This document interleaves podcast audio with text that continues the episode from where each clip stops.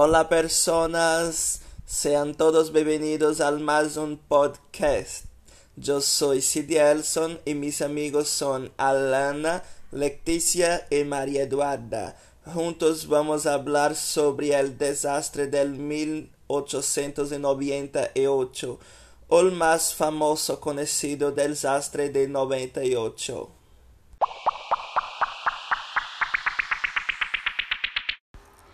Me llamo Alana y hoy empezaré hablando de cómo ficou conocido el desastre de 1898. La Guerra Hispanoamericana foi uma guerra de 1898 entre Espanha e Estados Unidos, resultado de la intervenção estadunidense em la Guerra de Independência de Cuba. Os ataques estadunidenses a las posiciones de Espanha em el extranjero levaram a la participação em la Revolução Filipina e, em última instância, em la Guerra Filipino-Estadunidense. Para Espanha e o sistema de la restauração, la perdida del imperio não tuvo consequências políticas imediatas, pero sí dejará uma onda huela a largo plazo, porque entre las élites e las intelectualidades se consolidou um pessimismo sobre el ser de Espanha e la ideia de seu fracasso como nação. Olá, me chamo Maria Eduarda. Vou falar um pouquinho mais sobre essa história. É o 3 de julho de 1898, a esquadra do almirante Pascoal Severa foi hundida pela frota norte-americana a la salida de La Bocana do porto de Santiago de Cuba. Com essa derrota, concluiu a Guerra Hispano-Estadunidense, declarada em 20 de abril. E o ciclo imperial espanhol de quatro ciclos de vida. É conhecido como o desastre de 98. Ao final do conflito, Espanha foi derrotada e seus principais resultados foram a perdida por parte de estas de las de Cuba, assim como de Puerto Rico, Filipinas e Guam, que passaram a ser dependências coloniais dos Estados Unidos. Em 1898, Estados Unidos, a economia mais dinâmica e potente do mundo, pugnaba por uma expansão exterior mais alá de suas dos costas. Su desenrolo se iba a encontrar com os interesses ultramarinos espanhóis. Las colônias de Cuba, Puerto Rico e Filipinas foram presa fácil.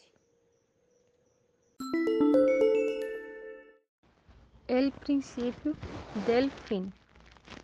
Siempre al acecho, aprovecho para tomar la alternativa y con la excusa de acudir en defensa de los intereses de los residentes estadounidenses en la isla, envio a La Habana el um acoraçado de segunda classe. La intenção inicial del vicesecretário de Marina al frente del Departamento de la Armada, Theodore Roosevelt, para amedrontar la Espanha, harto de los reiterados rechazos de suas propostas para hacerse não solo com esta isla, sino também com Puerto Rico. El 25 de enero de 1898, el Maine franquea el puerto de La Habana sin previo aviso, vulnerando premeditadamente los acuerdos diplomáticos en curso. La respuesta del gobierno español es inmediata, procediendo al envío del crucero Vizcaya al puerto de Nova York.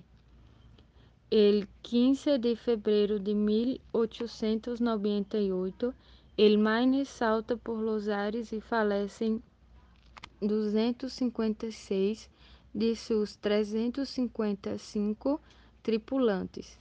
Sobrevive solo uma parte da tripulação que, ironicamente, assistia um baile que as autoridades espanholas celebram em seu honor.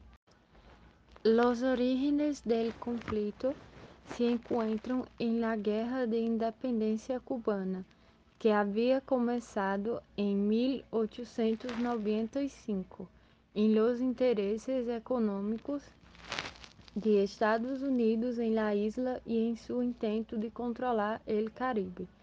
La mañana del 3 de julho de 1898, la flota espanhola se encontrava em la Bahia de Santiago, al mando del almirante Pascual Severa e Topete. El tono sacrificial em el que se dirigiu a sus hombres, uma llamada a la coletiva, de, deja poucas dúvidas sobre o ânimo com que ele se lançou a uma batalha que sabia perdida de antemano. Vamos a um sacrifício tão estéril como inútil, sentenciou.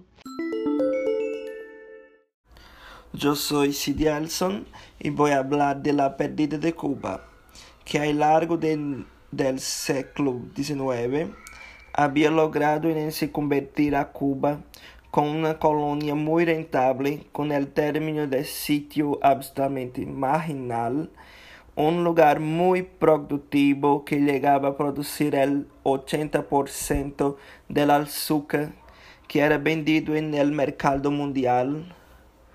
Por eso su independencia fue cualitativa distinta al restante de las naciones hispanoamericanas. En 1820, varios reinos americanos deciden separarse del rey, mientras que el caso de Cuba es una guerra colonial. Ejército se formaba por soldados enviados de la España lutaram por mantê-la pelo domínio espanhol e sua perdida foi a mais dolorosa e dramática. A Espanha parecia paralisada, que só uns, uns intelectuais sentiu a necessidade de enfrentar a derrota e suas consequências nacionales. Sendo assim, miembros de la Renación del 98, a pesar de toda reacción, los intelectuales no cometieron los mismos de la España, teniendo una postura activa que dieron una respuesta abstracta.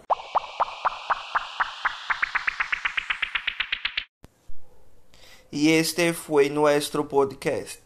Espero que lo hayan disfrutado y hasta la próxima.